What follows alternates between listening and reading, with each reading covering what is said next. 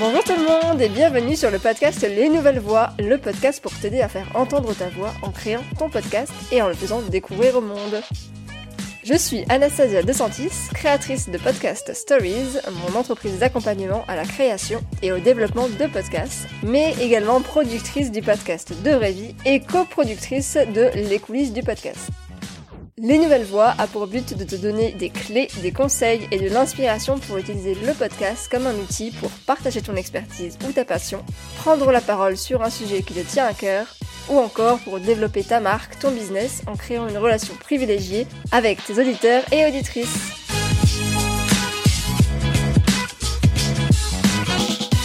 Bonjour tout le monde, j'espère que vous allez bien.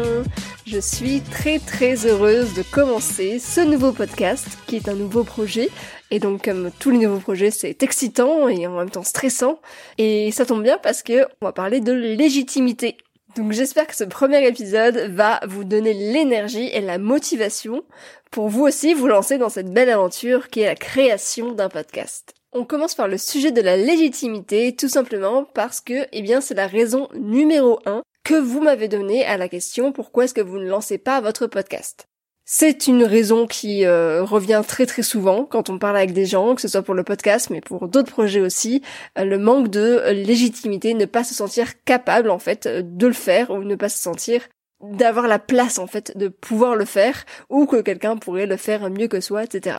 Oui, ne pas se sentir légitime de créer un podcast, c'est un énorme blocage euh, chez beaucoup d'entre vous. Parce que moi vraiment je trouve que c'est vraiment dommage que vous ne fassiez pas entendre votre voix, que vous ne puissiez pas partager ce que vous savez, euh, tout simplement parce que vous avez peur de ne pas être légitime. Donc on va en parler tout de suite. Avant de me lancer dans cet épisode, vous avez sûrement dû l'entendre dans d'autres podcasts, c'est le moment où je vous invite à me laisser une petite note ou un commentaire sur Apple Podcast, si vous m'écoutez sur cette plateforme, ou sur votre plateforme d'écoute. Bien évidemment, si vous appréciez ce podcast. Alors, pourquoi est-ce que les podcasters vous demandent ça? J'en ferai un épisode complet un jour, je pense. Euh, mais en fait, la raison principale de pourquoi est-ce qu'on vous demande de nous laisser une petite note ou un commentaire, c'est tout simplement parce que l'algorithme de ces plateformes, notamment la plateforme de Apple Podcast, est basé sur les écoutes, donc le nombre d'écoutes, mais aussi les notes et les commentaires. Donc en gros, plus euh, j'ai de notes et de commentaires, positifs bien sûr, c'est possible, plus je vais avoir de chances d'être mise en avant. Et donc, que d'autres auditrices et auditeurs découvrent ce podcast. C'est aussi un moyen, quand on découvre un podcast, euh, de, de voir qu'en fait il a été déjà apprécié, il a été validé par d'autres personnes. Plus il va y avoir de commentaires positifs et de notes, plus ça va normalement vous donner envie ben, d'y prêter une oreille. Si vous atterrissez sur une page d'un podcast et que vous avez euh, trois notes, euh, que c'est qu'une c'est un étoile, est-ce que vous allez euh, le lancer? Voilà, euh, posez-vous la question. Mais en tout cas, si ce podcast vous intéresse, vous plaît, n'hésitez pas à me laisser une petite note. À partir du prochain épisode, je remercierai une auditrice ou un auditeur donc en lisant son commentaire. Mais revenons à nos moutons euh, pour ce premier sujet qui est très intéressant, donc le problème de la légitimité. Ce problème de légitimité, il a un autre nom, je pense que vous avez déjà dû en entendre parler, il s'agit du suspense, syndrome de l'imposteur. Peut-être que c'est quelque chose qui vous est familier, mais sinon, je vais quand même commencer par une petite explication de ce qu'est ce fameux syndrome. Donc, qu'est-ce que le syndrome de l'imposteur et aussi comment savoir si j'en suis victime? Donc, si vous n'en avez jamais entendu parler, le syndrome de l'imposteur, c'est un terme qui a été inventé par deux psychologues, Pauline Rose Clance et Suzanne Imes, en 1978. Donc si le terme syndrome peut faire peur, euh, sachez que ce n'est pas une maladie et ce n'est pas contagieux. Enfin, ça, ça peut se négocier euh, en fonction de avec qui tu es, etc. Mais euh, bon, c'est pas une maladie contagieuse, quoi. Les deux psychologues estiment qu'il s'agit plutôt d'une expérience et que tout le monde, au cours de sa vie, peut y être confronté. Bon, peut-être pas Trump, mais ça, Seul Trump le sait. en réalité, on estime que 60 à 70% de la population y est confrontée, mais certaines personnes euh, plus fortement, tout simplement, ce qui les empêcherait de réaliser des projets notamment, si vous voyez où est-ce que je veux en venir. Donc le syndrome de l'imposteur, c'est l'impression de ne pas mériter sa place, de tromper sur sa position. Par exemple, on va estimer qu'on ne mérite pas une augmentation, qu'on ne mérite pas ce poste, qu'on ne mérite pas cette cliente. Je vous mets une petite citation d'un article que j'ai lu qui dit ces personnes doutent en permanence et croient duper leurs collègues, leurs amis, leurs supérieurs. Ils vivent en craignant d'être démasqués d'un moment à l'autre. On pourrait citer un autre exemple qui est celui d'un ou une élève qui, malgré de très bonnes notes, va se sentir nul et estime avoir de bonnes notes en fait grâce à la chance et non pas grâce à son travail ou à ses compétences. Pour vous parler d'une expérience récente et illustrer un petit peu ce propos dans le cadre de la vie d'entreprise, en tout cas en tant qu'entrepreneur, euh, c'est quelque chose qui m'est arrivé récemment et heureusement j'ai pu m'en rendre compte, bon a posteriori. Alors pour vous, tout vous raconter, donc je venais de terminer un appel découverte avec une cliente. Tout s'était très bien passé, mais voilà, en raccrochant, j'ai vraiment eu un sentiment où je me suis dit mais en fait est-ce que je vais être à la hauteur. Voilà, je me suis dit qu'elle voudrait jamais travailler avec moi et finalement ça m'a quelque part, ça m'a un peu rassurée.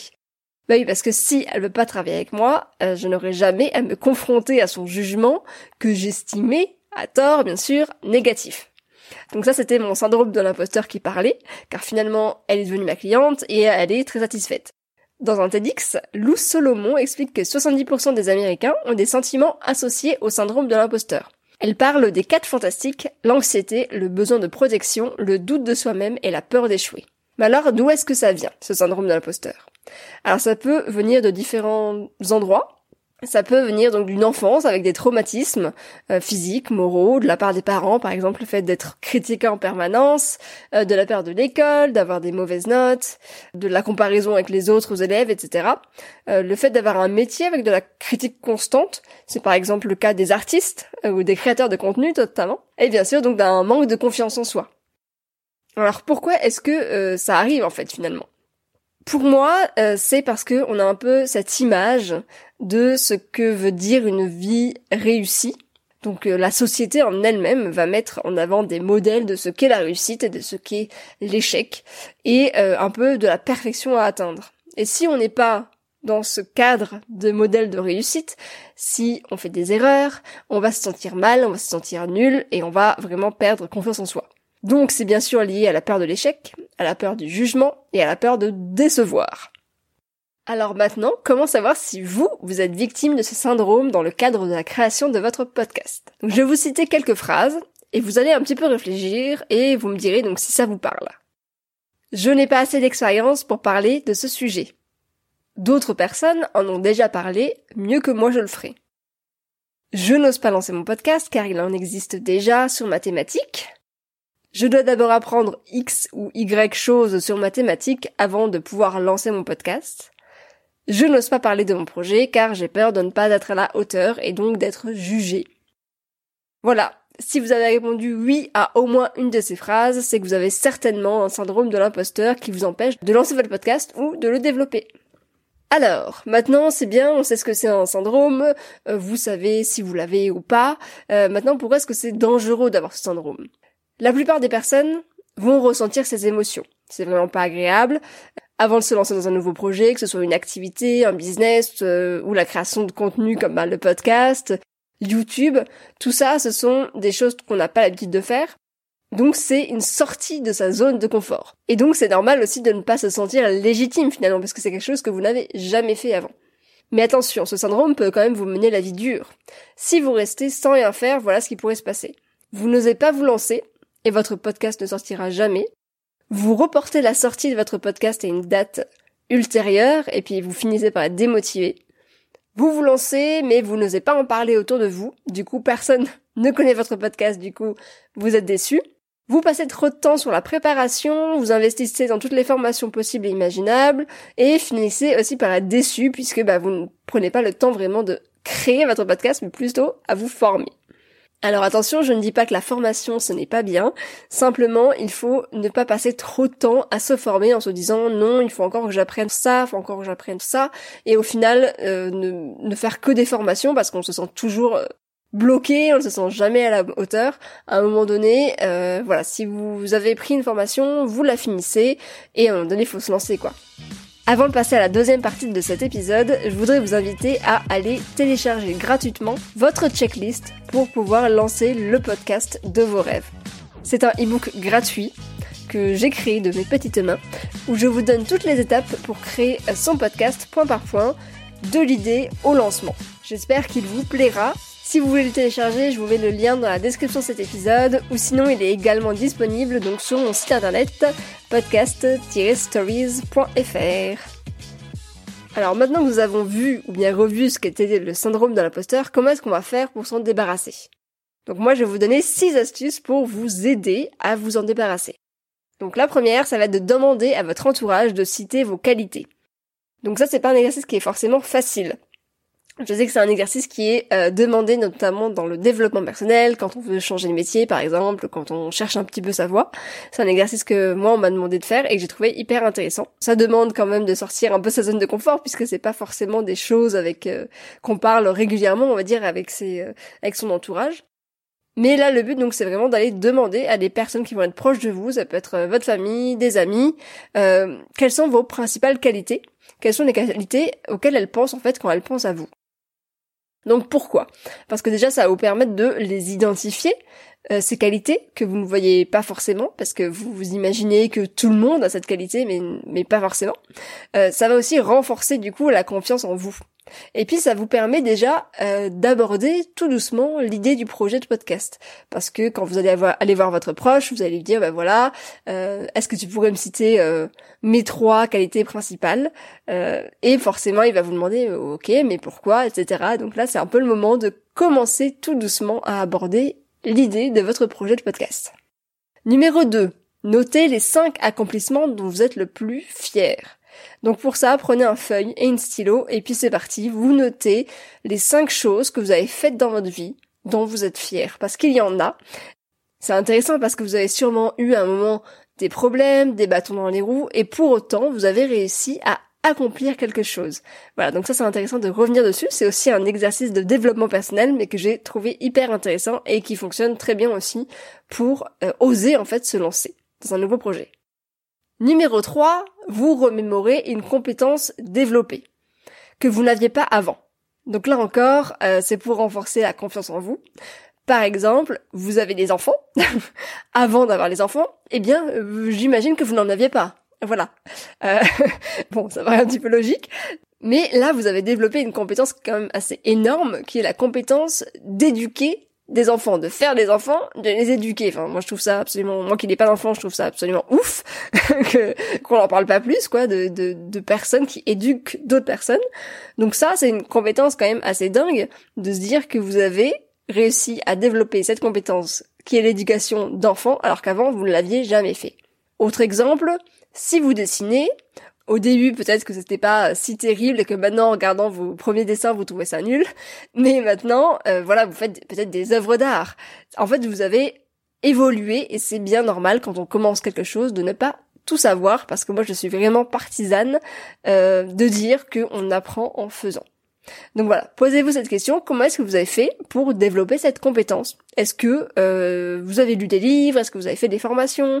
Est-ce que vous êtes jeté dans le bain? Vous avez fait des erreurs que vous avez appris Voilà, posez-vous cette question. Quatrième point, vous posez les questions suivantes. Pourquoi je veux faire ce podcast? Est-ce que la raison pour laquelle vous voulez faire ce podcast est assez forte pour sortir de votre zone de confort? Mais voilà, c'est une question qui est très importante de savoir pourquoi est-ce que vous faites ce projet, pourquoi est-ce que vous voulez faire ce podcast. Est-ce que c'est vraiment intimement lié à vous, à un message que vous voulez passer, à une cause que vous voulez défendre? Est-ce que ça va vous permettre peut-être de développer votre business, euh, d'avoir de nouvelles clientes? Voilà, notez ça. Est-ce que ça va vous permettre, je sais pas, de rencontrer des gens que vous, auxquels vous ne pourriez pas avoir accès, comme ça dans la dans la vraie vie, j'ai envie de dire?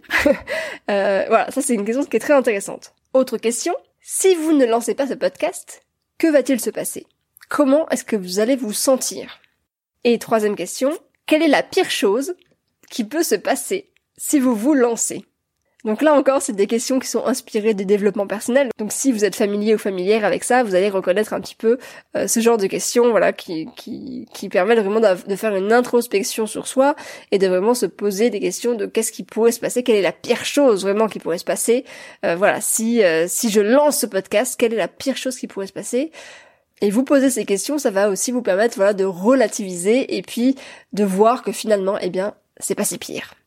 Comme on dit en Belgique, je crois, ou au Québec, je ne sais plus. S'il y a des amis euh, québécois ou belges qui, m'écoutent, dites-moi d'où ça vient cette expression. Ensuite, cinquième point, arrêtez de vous comparer. Donc là, c'est un point qui est très difficile parce qu'on est dans une société où on se compare sans cesse à d'autres personnes. Euh, Moi-même, je me compare énormément et je travaille dessus, mais c'est encore compliqué. Mais euh, pour euh, votre podcast, il existe peut-être déjà un podcast sur votre thématique. Alors là, essayez de voir comment orienter le sujet autrement. Est-ce que qu'est-ce que vous pourriez faire un petit peu de différent? Qu'est-ce qui vous rend unique? Qu'est-ce qui ferait que des auditeurs et des auditrices écouteraient votre podcast si c'est sur la même thématique? Sixième point, arrêtez de trop réfléchir. Donc je vous le disais, moi je suis de la team euh, se lancer, faire des erreurs, euh, passage à l'action, parce que j'estime vraiment que c'est la meilleure façon d'apprendre, que euh, se tromper, même si c'est vrai que ça peut faire mal parfois, c'est vraiment la meilleure façon d'apprendre et de retenir des choses. Euh, c'est d'y aller, de faire du test and learn, comme on appelle ça. Si vous avez en business, vous savez de quoi je parle. C'est d'y aller, de, de faire des tests et puis de voir ce que ça donne, mais surtout d'apprendre de ses erreurs. Donc voilà, quand vous allez lancer votre podcast, ça ne sera pas parfait dès le début. À moins que vous preniez une équipe technique, que vous preniez, je sais pas, que vous faites une formation, et encore, même si vous faites une, une super formation d'un an dans une école euh, audio, je ne sais pas, euh, vous allez forcément faire des erreurs, tout le monde fait des erreurs. Mais ce qui est important, c'est de se lancer et puis de toujours améliorer ces épisodes au fur et à mesure qu'on continue en fait. Voilà, c'est tout ce que j'avais à vous dire sur cet épisode. Si vous ne deviez retenir qu'une seule chose de tout cet épisode, c'est que je pense que la plupart des personnes se posent à un moment donné la question de la légitimité. Cependant, il est possible de travailler sur ce manque de légitimité avec les six points que je viens de vous citer. Donc, demandez à votre entourage vos qualités, les cinq accomplissements dont vous êtes le plus fier, se remémorer une compétence développée, se poser les questions de pourquoi vous voulez faire ce podcast, quelle est la pire chose qui pourrait se passer si vous vous lancez, arrêtez de vous comparer et arrêtez de trop réfléchir. Ce syndrome, vous pouvez travailler dessus. Vous pouvez l'amoindrir mais pas vous en débarrasser complètement. Et dernier point à retenir, l'action aide grandement à dépasser ce syndrome. Voilà, sur ce, je vous souhaite une très belle journée, un bon travail sur votre projet de podcast et n'oubliez pas de télécharger le e-book Les 6 étapes pour lancer le podcast de tes rêves euh, qui vous donne donc ce format de checklist toutes les étapes pour créer et lancer son podcast. Merci à vous toutes et tous d'avoir écouté cet épisode jusqu'au bout. Euh, n'oubliez pas, si ce podcast vous plaît, vous pouvez le noter sur Apple Podcast ou votre plateforme d'écoute, si elle vous le permet. Et je vous dis à très bientôt pour un prochain épisode.